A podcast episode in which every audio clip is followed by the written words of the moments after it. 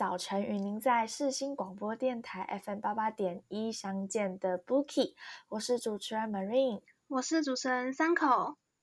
今天呢，我们要跟各位听众朋友们分享的一部电影是呢，曾经在二零一七年上映的一部美国剧情电影《邮报密战》。三口，你之前有听过这部电影吗？有诶，其实，在那个新闻系，就是一开学的时候，很多老师都有介绍这部电影，所以我那个时候就有去看了。哦，就是很多老师推荐，没错。正如三科所说，其实今天呢，我们会把《邮报密战》这个呃电影放进我们 Bookie 的节目单当中呢，有一部分很大原因，也是因为我们有一堂课的老师大力的跟我们推荐说，新闻的价值。就是看邮报密战，就可以给你一些不同的体悟。那我们后来，我跟三口就决定说，哎，这个题材其实很不错，很适合跟各位听众朋友们分享。所以呢，我们就也把这一期呢做成了我们一起的一个节目，这样子。那三口，你觉得那时候你单看邮报密战这四个字，你对这部电影有什么样的一个猜想？就是我不懂，一开始很不懂为什么，嗯，报纸会引发战争的感觉。就是看那个标题，你说他那个邮报的意思吗？嗯，哎，跟我那时候其实想的一样。我那时候看就想说，为什么就是这种很像？我那时候以为很像那种什么间谍剧，你知道吗？嗯，对对对，匪谍，对对对，就是彼此好像哎用那种古代那种就是什么通讯罗马拼音那种罗马密码这样打打打的那种什么。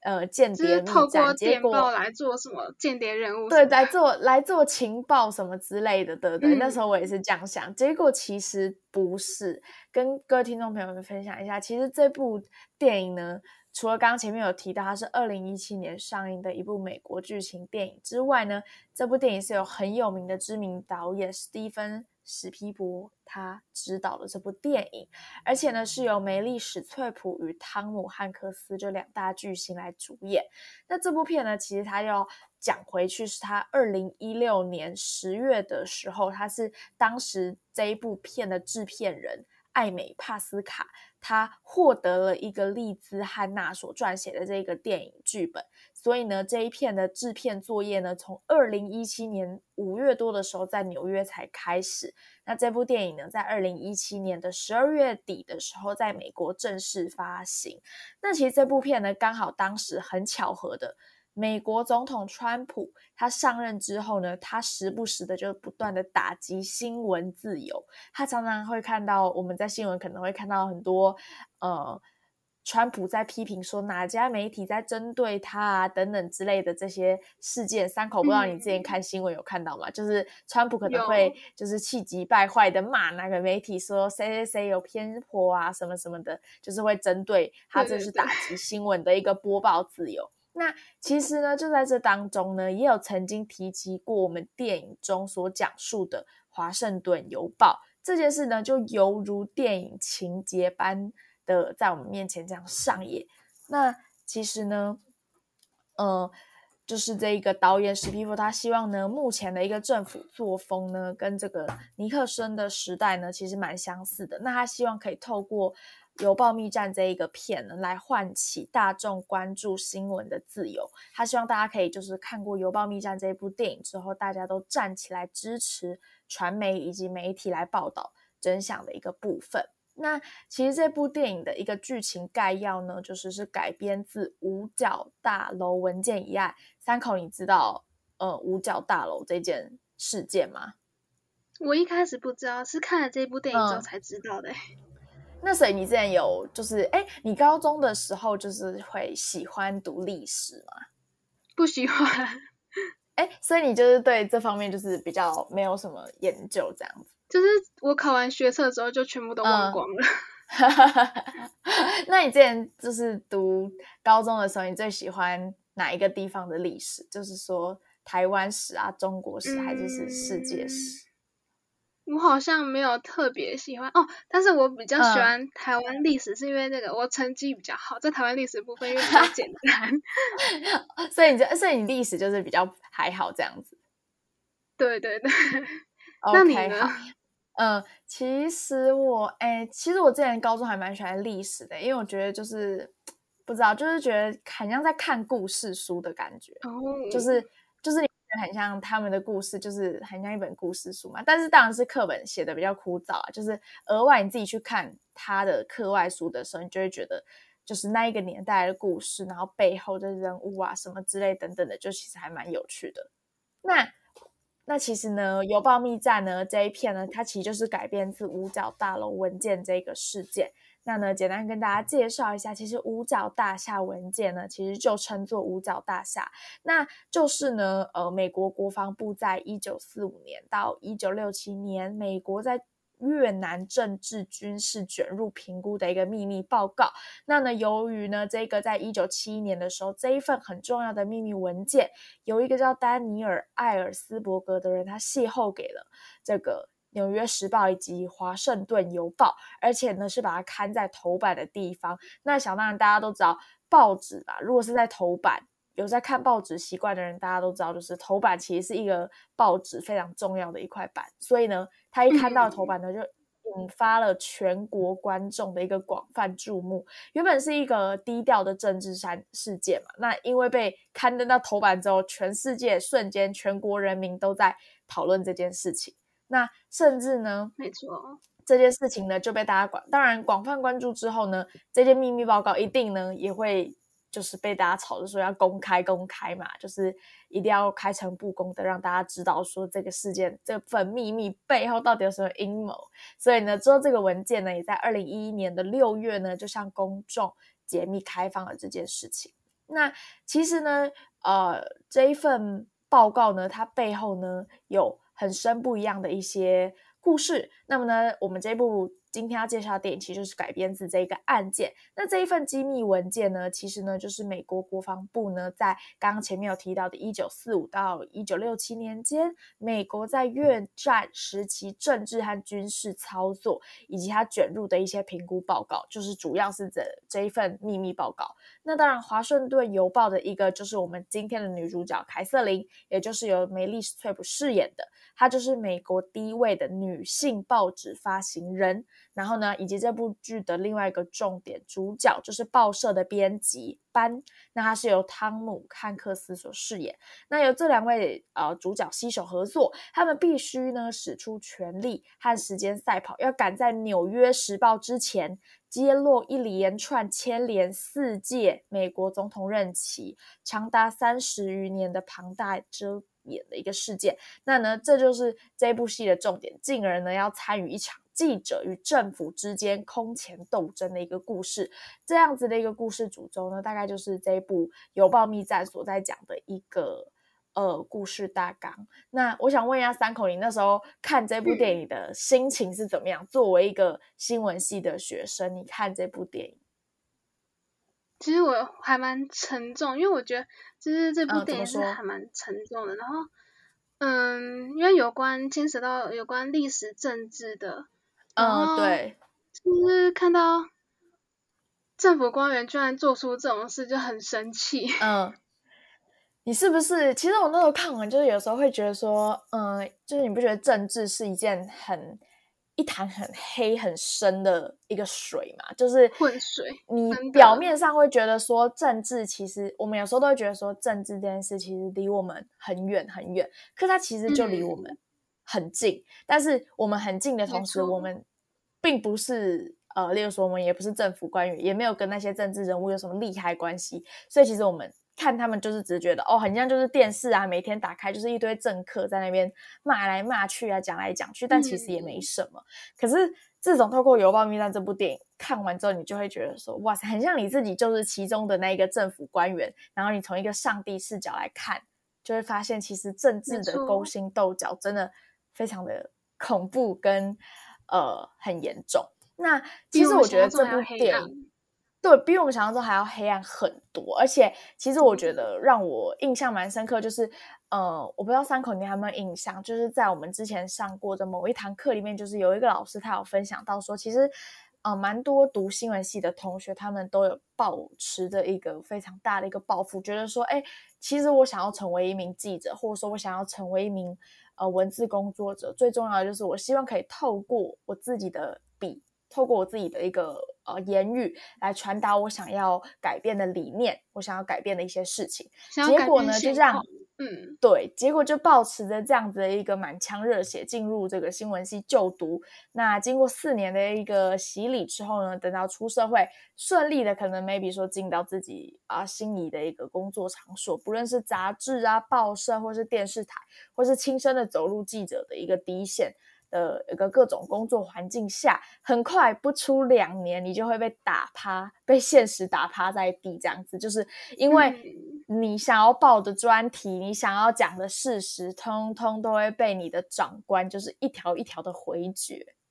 三口，你有印象这件事吗？有诶，我记得他有讲过。那我想问一下，就是 Marine，就是你不是在电视台工作吗？那你有没有遭受到这样的经验啊？其实老实说，我自己个人是觉得，嗯，因为我们还只是一个小小的实习生嘛，所以其实我们并不会啊真正去接触到太多的核心事情。可是我觉得，呃，当你进去那个工作里面，我觉得那个样子的一个氛围是一定存在的。因为其实大家都知道，现在毕竟电视台你要做到一个真正公益化。不需要任何广告啊赞助，其实是不太可能的。就好比说，就算不是电视台，像我们现在啊，随便每个人都是一个自媒体嘛，你自己想要分享你自己的想法啊，创一个粉丝团什么，其实都 OK。可是呢，你想要把这个变成你的一个工作，你就是势必需要一些人给你一些点击啊，给你一些钱，给你一些赞助，给你一些广告，那就更不用说一个呃。每年都花费破上亿的一个呃，需要养这么多员工的一个电视台，所以其实我觉得这是一个呃，全世界媒体氛围的一个大环境。对，就是你要是想要拿到呃某个人的钱，你就肯定要去啊多讲他的好话啊，然后他的负面新闻呢要就是避重就轻的报道这样子。但是其实我觉得这样的一个。风气其实是跟我们当初觉得说啊，大家学到的一些传播理论讲的啊，媒体就是最公正的第四权呐，永远就是要帮大家发声呐，然后从来不需要对任何人负责什么什么之类。甚至之前我看过我们新闻系的，呃，非常。有为的老师也是曾经有说过，说就是记者不需要对任何负责，不不需要对任何人负责，就像是我们之前自己亲身去外面采访，有些人会跟你说，哎，你写完的稿子我可以看一眼吗？但是老师其实都是跟我们说，他其实对方。是没有资格要求要看过你的稿的，因为你要怎么样去报道，你要怎么样去陈述，那是呃你的个人一个职责。那受访者是没有资格去要求说，哎，你怎么可以写我这样不好啊？怎么样怎么样？我要怎么样怎么样改？就等于说是插手了这一个呃客观报道的一个权利了。对，但是现在这个社会好像越来越难哈，就是你可能哎，例如说你跟对方，例如说你想要采访。郭台铭，那郭台铭的公关可能就会跟你说，哎，那我们有一个条件，就是可能采访完你们这边的稿子，我们要过一下这样子，看看你们是怎么样写的啊，总不能把我们写的啊哪个地方很负面呐，可能这篇报道出去之后会大幅的影响公司股价等等之类，就是有呃各种维权的公司形象要进行一个维护，所以我就觉得说，其实现在你要做到一个。呃，真正不去呃讲求利益的报道，其实真的还蛮困难的。没错，哎，对，就是理想虽然很好，但是现实是没办法忽视。对，真的，真的就是理想就是很丰满，但就是现实就是还蛮骨感。不过呢，华盛顿啊 邮报的，对，我们是因为这部电影呢，就是。也算是变相了满足了大家，就是可能真实在业界工作的一些媒体工作、新闻工作者的一个呃理想世界，就是啊，就像凯瑟琳里面讲的一句话，其实我印象蛮深刻的，就是他说媒体应该是服务人民而非政府。那我觉得这句话应该其实蛮多人都会，尤其是像我们传播学院的学生，就是蛮多教授都有呃讲过这些。呃，没错，我觉得讲过这些话嘛，就是希望立给我们一个媒体的，呃，核心理念，就像是我们对，就像是我们现在常常就是近几年蛮热的 NCC 这个国家通讯传播委员会，那。其实后来有发现说，成立这个 NCC 背后的目的就是希望党政军退出媒体，那可以使媒体落实监督政府的一个权利。那当然，我们成立 NCC 也是同样的道理，我们希望可以让这个审核新闻的最高执行长官，还有像一些什么新闻局长啊、总统府发言人啊，不要出现一些角色冲突的情况，可以让媒体维护他们的一个自主权。这就是当初设立 NCT 的一个目的啊。其实那时候我完全不知道，是后来看过这部电影，然后之后有去稍微查一下，才发现说，哎，其实背后原来是有这个目的。但我觉得大家其实都有在为新闻环境的这个。呃，大方向去做一个改变。可是，如果说要做一个长久以来，就是例如说，很多酸民常常会在网络上啊骂说，怎么呃，就是记者都没读书啊，或是怎么样怎么样之类的。但是有时候就是，其实这个其实是台湾大环境的一个问题，并非就是线上现在在线上工作记者上的个人不足。对，那以上就是我们第一单元简单的跟大家介绍一下，呃，邮报密战的一个故事概要。那我们就休息一下，进广告，马上回来。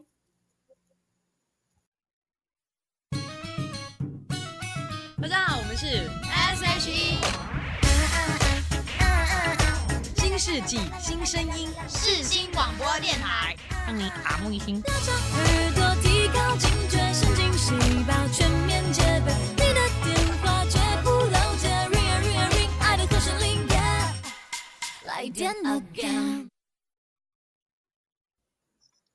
好的，那我们现在呢回到了单元二，刻在你我心底的那些。那在这边呢，要分享我们印象深刻、比较比较重要的那一段。那就像刚刚 Marine 讲到的，就是这一部片呢是改编自五角大楼文件的这个案件嘛。那其实呢，电影注注重在几个价值观的呈现哦。那第一个呢，就是媒体是否有报道真相的勇气。那它的这一部分呢，是从人性的层面去描写，就是让我们可以思考到，如果有一些政治人物他跟媒体关系良好，那他会不会去干涉到里面媒体嗯新闻稿里面的撰写呢？那这样的话，可能就会影响到媒体报道的公正性。那企业也是一样嘛，像，嗯，我常常在网络上看到有关生医的，就是有点像业配的新闻。那这些可能就是，嗯，企业跟新闻媒体就是他们有良好的关系，然后他们就是互相合作的，有点概念。我也觉得，嗯，因为我觉得应该难免都会有。没错没错，像我之前就是有做一个，嗯，参加新闻培训计划，那我就是有去采访一个。智慧农业的的公司，然后就是他就跟我们说，就是我们写完新闻稿之后要给他看，就是我他就是有点干涉到我们想要写什么，嗯，就是想要知道你们写的那个样子什么之类的。方向，对对对，就是所以我从这边就是感受到很深，真的很有共鸣，因为其实大部分的 受访者都还是会在你。问呃，你写完之后问你说，哎，我可以看一下你的稿子吗？然后就是想要看一下你，不管他是真的是想要看一下，还是他是想要更改里面的内容，其实就是这样的一个行为。基本上，身为新闻工作者是可以合理的拒绝他们这个要求的。没错，我又想到，就是我在大一的时候有写一个人物专访的。新闻稿，然后那个时候就是我跟那个那个人面谈之后，然后他也有要求，就是他想要看我写完之后那稿，然后我那个时候就傻傻的给他看，然后他就叫我改一些东西。哦，真的，就是他有他有让对，然后那个时候 对啊，我那个时候还不知道说，嗯，不能给，不应该给那个受访人看这个稿。对啊，其实我之前好像也有这样过，因为就是以前比较不懂的时候，就会觉得说，哎，就是也是啊，他说的也没错，毕竟我是写他嘛，他看一下好像也没什么不妥啊，他如果有不满意的地方，好像修改一下也不是不行，之前都会这样想。对啊，就是只要不要跟事实差太多。对，真的真的真的，结果这样看来，我们两个好像不是那种。很专业、很恪守自己的那种、那种坚持的一个人哦，就 是哎，我要看，因为那个时候还比较无知，对对对，对啊，对啊，后来有学习到，然后就比较会避免这样的事情来发生，就可以适当的做一个拒绝。嗯，没错没错。那其次呢，就是他还有讲到，就是当时《华盛顿邮报》的发行人是凯瑟琳嘛，嗯，那在当时的女性主义还不受到重视，就是当时有点重男轻女的时代，像很多就是有点像男主外女主内女主内的这种观念非常的盛行，所以女性在职场上是非常少数的。对，那个里面的主角凯瑟琳呢，她在丈夫过世之后呢，她就继续就是经营着那个《华盛顿邮报》这个报社。对。其实她想要证明自己的能力，但是其实她在那个职场里面是非常被受到歧视的。对。所以她的发言就是，嗯，就是感觉没有什么地位，然后会被轻视掉。对。可是我觉得女性真的是在她那个年代，她可以就是这么坚持，真的很不容易耶。没错，而且可是我觉得其实现在已经有在职场上面已经有改变很多了，嗯，就是至少有 就是好一点了这样子。嗯，对对对，所以他要在这个报社里面证明就是自己有这个能力嘛，然后就是在他要受限，嗯，受限于就是很多男性编辑、律师或者是合伙人影响下，他想要他要做的时候，他必须要做出最正确的决定，所以我觉得呢，这是一个不简单的挑战。对。真的，而且我觉得重点是他有那一份，呃，想要报道事实真相的决心去支撑他，所以他就不会说就是放弃，就是就算环境不好，就算被呃大家看扁这样子。其实呢，一开始凯瑟琳她对于就是要不要印刷这一则五角大厦的机密文件，她是非常犹豫的，因为她有很多政商圈的名门贵族的朋友，那她也很怕波及到他们。那除此之外，他还有很多考量、很多顾虑的地方，包括说报社的存亡啊、自己的声量或者是事业，因为她会，她是女性嘛，她常常会受到质疑，然后她也必须要冒着失去财产或者是家族心血，甚至是可能会坐牢这个风险哦。但是她，但是她的总编呢，非常坚持，她要继续做下去，所以凯瑟琳就问他说，就是如果我们没有刊登这一则新闻会怎么样？然后这个总编呢就回答说：“我们会输，这个国家会输。”那其实这个名言就是在仔细的思考之后呢，会发现就是有更深一层的含义。那个总编回答说：“我们会输呢，就代表着，嗯，身为第四权的媒体已经没有监督政府的权利了。当媒体如果没有新闻自由这种基本权利，那要怎么落实发挥对社会的影响力，然后进行对政府的监督呢？”那这样的话，媒体就是根本就是名存实亡，像输了一样。那下一句是国家会输，因为呢，就实力还有人心而言嘛，这些条件就是都指向不应该继续参加这个越战。那从文件呢，其实也可以看出来，军方的分析师他很早就认为，继续打越战只会陷入焦灼，然后对美国根本就没有任何的好处益处。所以这一份五角大厦的评估文件呢，如果被掩盖掉了，那人们就没办法得知到最真实的那个情况战况了。那其实美国政府他为了维护他们的面子，想要展现他们自己有足够的军队的实力，但是虽然情况不是这样的，但他们美国为了避免战败的耻辱，所以他们会继续要求更多的士兵前往到战场。然后进阶进阶的丧失掉更多无辜的性命，那这样下去呢？输的是国家，输的是国家未来的栋梁嘛。那总编的班他认为，保密的文件固然重要，但是今天保密的东西是欺骗人民的真真相。那他觉得呢，媒体就要突破国家的这个掩护，将事情呢摊开在阳光底下嘛，而不是传播在解读之后的假象。那后来呢？卡瑟琳他就被总编说服了，然后也决定刊登这个机密文件。但是他必须去说服其他的高层，其他的报社高层呢，他们大部分是持反对的意见，因为他们考量到了现实的层面，比如说报社的去留，因为就是有关他们的生计嘛，就是他们不得不谨慎的去考量。那在其他的报社高层，他们七嘴八舌的劝说的时候呢，凯瑟琳呢，她非常勇敢的表达出了自己的意见。她说呢，如果我们连一家报社的报道都捍卫不了了，那有报社有什么用呢？她觉得报道真相才是报社应该做的。就是我们可以衍生出呢，在现在这个时代的媒体，就是如果连报道都不再真实了，那国家拥有那么多的媒体有什么用？就是只会误导越听众。嗯，其实之前我好像有看过，就是蛮多酸民就是会这样讲，就是说，呃，大家都写的这么烂啊，然后就只会吹捧政府啊什么的，还不如就是全部全部媒体都关掉，就是什么烂第四权什么之类的，就是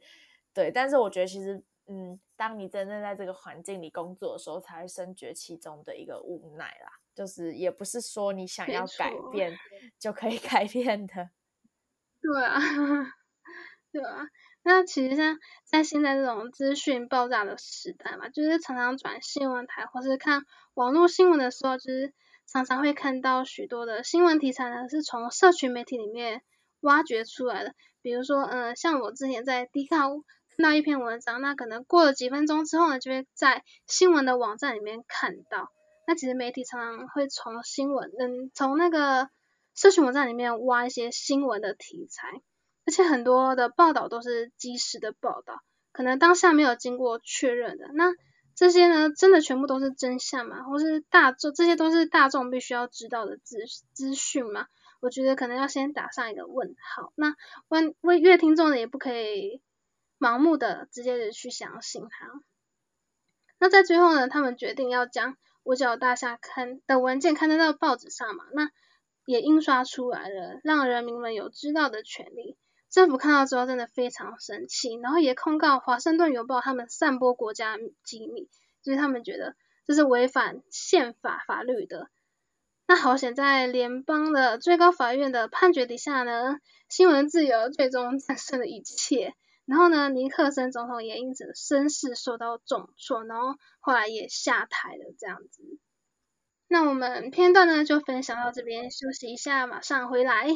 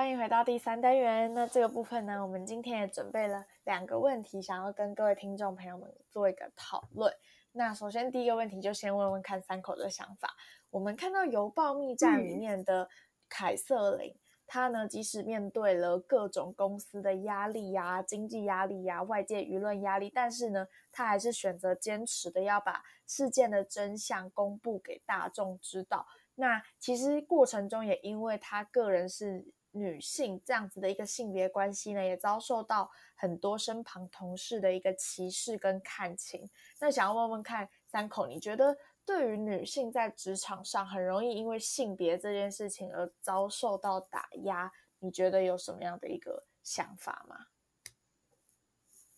嗯，我觉得在近年来好像有比较减轻了一点。对，那呃。你自己在，你有亲身经验这样的例子吗？就是你你身旁啊，就是看到过啦，或者是听说过的，有吗？好，我身旁其实是没有哎。那你觉得，就是就我们现在看到的，呃，《油泡密战》这部电影里面的一个女主角这样的一个情况？对比我们台湾现今社会女性的一个社会地位，你觉得有提高许多吗？就是这个风气还是存在，还是你觉得已经有渐渐好转？我觉得有渐渐好转，所以其实我也还蛮庆幸是生活在台湾。像我就是看很多其他的国家的剧，就发现就是他们男女其实是还蛮不平等的。像嗯，之前有一部电影叫做《八十二年生的金智英》，你有听过吗？我有听过，是不是孔刘孔刘演的？对，没错没错。呃，哎，那部我也有看诶。嗯，他就是在讲这部分的女性权益的的那个一个问题。对，就是有一些刻板印象什么的。呃，那其实其实我自己那时候感觉看到。就是《邮报密在里面凯瑟琳这样的一个处境的时候，其实我觉得就是还蛮能够感同身受，在美国那样子的一个呃那样子的一个帝国主义下的一个社会，其实我觉得女性要呃能够爬到很高的地位，其实是蛮困难的一件事情。真的，对，因为就是你知道，就是我觉得普遍就是不要说华人世界里面，就是那么看重一个阶级，然后。加上我觉得，其实我觉得有时候就是，即便台湾现在已经算是非常的民主，可是，在呃比较传统的长辈心中，我觉得他们心里还是会有那种男生能力就是会比女生还可以承担更多的那样的一个想法。传统观念，对吧？对，就是会觉得说，嗯，例如说，我觉得其实像我们现在看到有些呃高阶高位阶的主管，我自己觉得多数还是有男性。哦，在胜任，当然不不能说女生都没有啦，可是确实比例有逐年提高。可是就是还是觉得说，呃，一个传统心理的观念还是会觉得说，哎，女生就是嗯，不需要有太多能力啊，就可能在家啊什么啊，说相夫教子，说相夫教子可能是有有那么一点古老，可是可能就是会觉得说。哎，就是不用说多会工作，多会赚钱啊，至少可以把家照顾好啊，会煮饭啊、洗衣啊，其实就是不错的一个啊，不错的一个女孩子。就是说工作业务能力不需要呃多强多强，但是其实我自己感觉啦，确实有觉得社会是有在女权意识是逐渐有在高涨的，因为像是我自己在。电视台上班吧，那我那个单位部门的主管，她其实就是女生，就是是一个女生，她管我们全部那一个部门，所以就觉得说，嗯，就像我时常会看到她跟一些男啊其他男男部门的主管开会，其实我就觉得蛮佩服她，就觉得说，嗯，像她这样子，呃，女性的一个领导，那不知道她有没有曾经遭受过像是这种。呃，背负其他压力呀，或者是因为性别这件事情而有什么呃遭受到什么样的挫折？那其实我自己觉得，呃，凯瑟琳这样子可以支撑她的，除了就是她自己的一个坚定以外，我觉得还有就是她对新闻价值的一个重视。就是当我觉得，其实我觉得每次当你一个人，呃，你有一个很想做的事，就是你心中有足够大的信念去支撑你的时候，即使其他人都不给你支持，或者是大家都看扁你，可是你还是有办法在那条道路上，就是持续的，呃坚强的走下去，就算可能会很辛苦，甚至是没有人关注你，然后给你援手，但是你还是可以就是自己给自己打气，然后继续走下去。所以其实我觉得初衷这件事情真的还蛮重要的，就是尤其是做新闻这一行，对，就是当你觉得你呃。所以其实常常蛮多教授都会说，就是你想要做新闻嘛，很好，有热重点就是你有没有这支热忱。那这个热忱足不足以支撑你，就是在未来遇到任何的一个挫折，你还能够呃为了你心里所谓的新闻价值，继续在这条路，在这一个领域下去。对，因为其实它的大环境下确实不是说太看太看好，然后大家可能也会觉得说，嗯。那么长工时长啊，压力又大，薪水又不能跟那种科技业相比，然后又做的那么那么苦命嘛，对，那就是很多人都会觉得说他要转换跑道或什么的。但其实那些教授的感觉，我自己觉得那些教授的感觉应该是就是觉得说啊，就是这年头真正愿意为了捍卫新闻价值而继续在这条路拼命。然后努力奋斗的人其实是越来少之又少，就是大家已经渐渐的，就是 觉得说，哎，真的不行了，就是没有办法继续坚守所谓的一个新闻价值。但是我觉得像凯瑟琳，她就在这部电影里面很完美的体现出什么叫做新闻价值这件事情，就是让我们知道说，呃，新闻这件事情不可以再被的那么商业化、利益化，而是应该把重点导向在。呃，事实真相的一个播报，然后应该要怎么样让社会整体的福祉大幅度的提升？我觉得这才是媒体第四权，呃，它存在这个社会的一个必要性跟它重要的原因。没错，没错。那以上就是我们今天第三单元的我问你答啦。那休息一下，马上回来。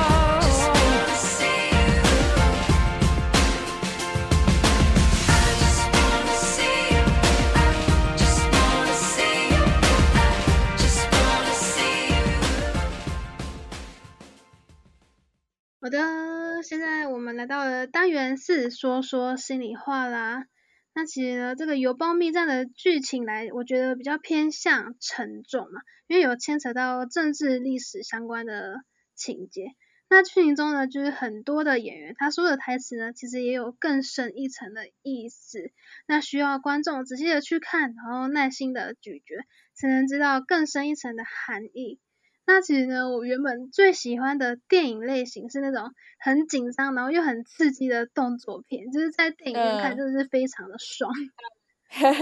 然后，但是呢，在这部电影里面，我也非常可以感受到那种紧张刺激的氛围。就是凯瑟琳她跟总编还有报社高层之间斗智斗勇，她为了说服他，然后就是一直去劝解的那种感觉。然后还有媒体跟政府之间的冲突。真的是非常的精彩，然后真的很有张力，就是会让人跟着剧情来，心情跟着剧情的高潮迭起这样子的走，就是跟着他的剧情走这样子。嗯，没错。嗯，这部电影里面就是有提到女性在职场面临的问题嘛，那其实就是在。职场上面会难免会发生到不平等的事情。那凯瑟琳呢？她因为性别的身份，就是也被受质疑她的业务能力。可是她凭借着勇气还有坚持，获得到了同业的尊重。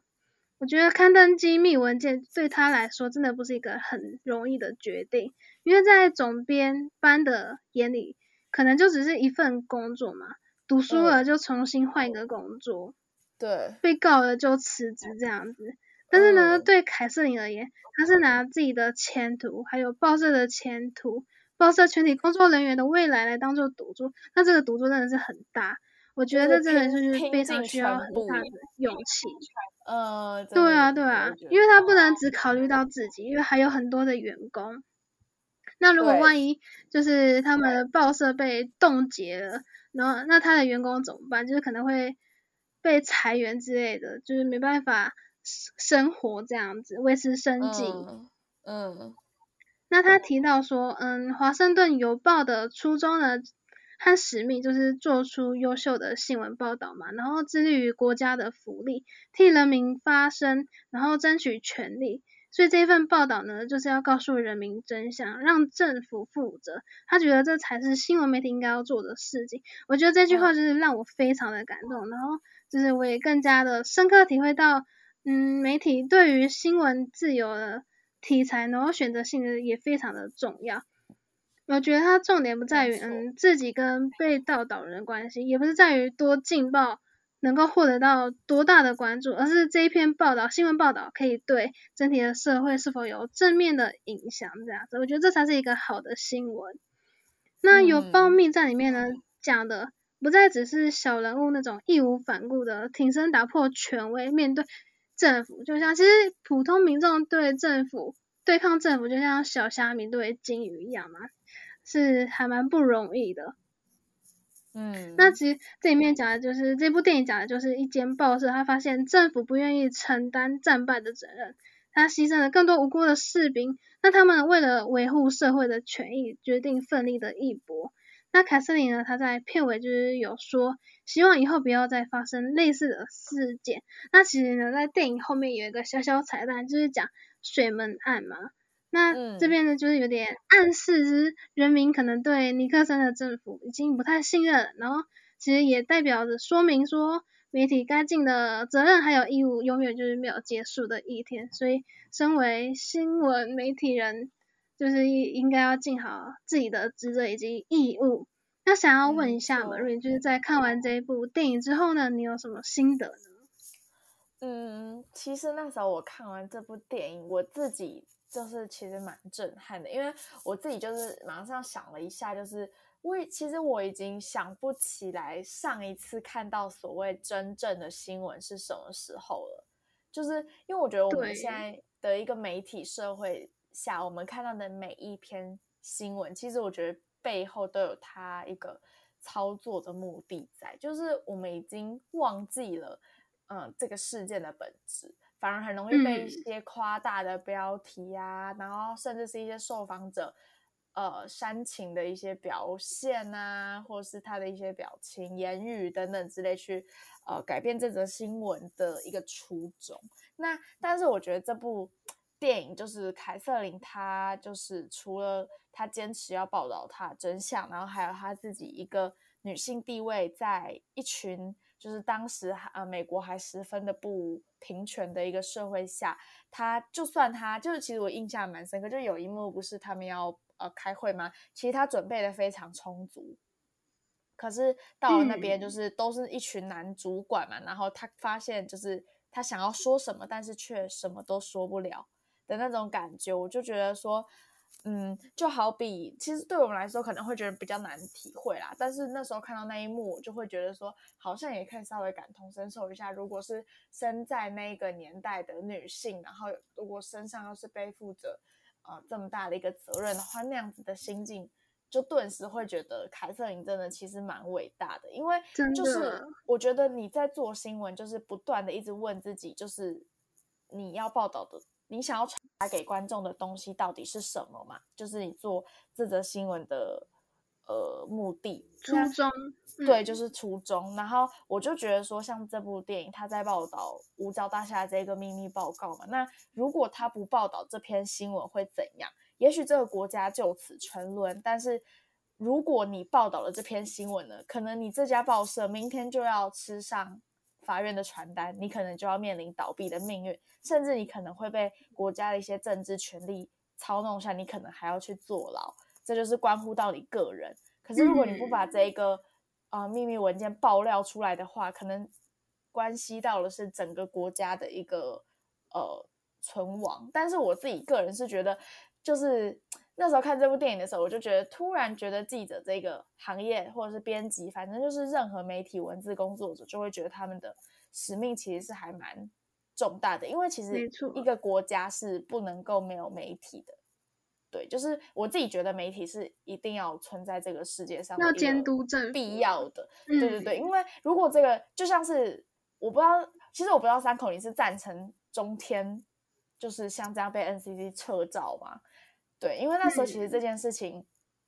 就吵得很凶嘛，对，然后很多人这时候都说，就是中天之所以被撤照，很大原因就是因为民进党现在大幅度的掌握了台湾嘛，所以那有很多就是网友在下面就说，就是自从中天被撤台之后，这样子的一个天下就变成台湾就变成一言堂了，好像你只要讲一个反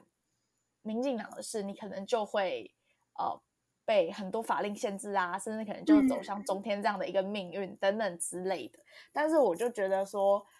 不知道三口也是支持中天被撤照，然后撤台吧？还是你觉得说，就是因为他自己违规太多次，然后也不是说没有被提醒？嗯，其实我支持就是中天被撤照，因为我觉得就是既然已经有。法令有这有这样的规定嘛？那他就不应该限制，因为这个是这个法令应该是很久以前就已经规定好了。那他还故意去这么做，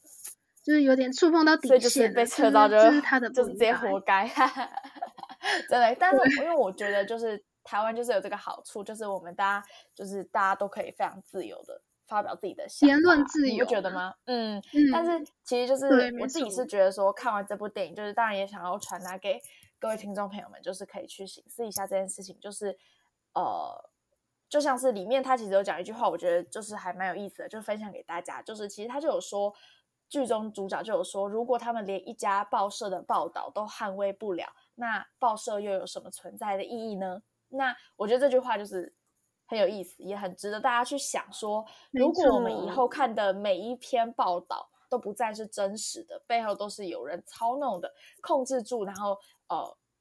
决定过这个产制的内容，才决定播送出来。那我们身为一个民主的国家，我们拥有这么多家媒体，就是从四十七到五十七频道哦，全部都是我们的新闻媒体，东森财经啊，什么一堆的。那我们有这么多媒体，又有什么用呢？因为这些报道都不再是存在一个真实的意义了。那但我觉得这样一个形式的。结尾在这个资讯爆炸的时代，这句话其实还蛮讽刺的，可是其实也是提供给了各位听众朋友们，然后也让我跟三口好好的思考一下，所谓新闻的价值到底应该要呃怎么样存在，然后在我们心中应该要是怎么样被定义的呢？那当然这个答案没有啊绝对的一个正确，那每个人的心中对新闻都有不同的一个价值，那就希望大家会喜欢我们今天这一期对于邮报密战的分享。那我们在下一个礼拜一，每周一早晨十点，在世新广播电台 FM 八八点一，我们空中再见喽，拜拜。拜拜。Late nights on your pillow. Love as fast as light. Faded into echoes in my ventricles. I carry this cargo sinking deeper down. And though your love was shallow, I managed to drown. Is this how you're gonna make me look now? Is this how you're gonna walk right out? Then you better do it like a champion and break my heart once and for all. Do you feel good knowing that you've won now? Do you get out when I hit my lows? Yeah, I hope you feel like you're a champion when you break my heart once and for all. I keep bending barrels. You take aim and shoot. I'm on pins and needles. Your skin's bulletproof. Don't try to be noble, leaving me for dead. And though your love is all I, I could use your hand. Is this how you're gonna make me look now? Is this how you're gonna walk right out? Then you better do it like a champion and break my heart and for all. Do you feel good knowing that you've won now? Do you get out when I hit my lows? Yeah, I hope you feel like you're a champion when you break my heart and for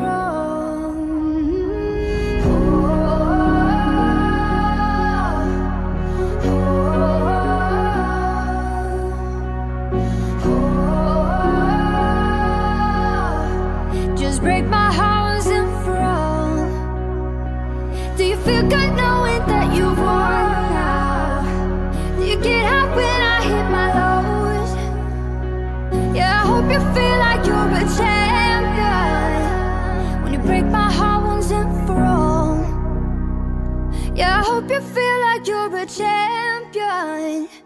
when you break my heart and for all.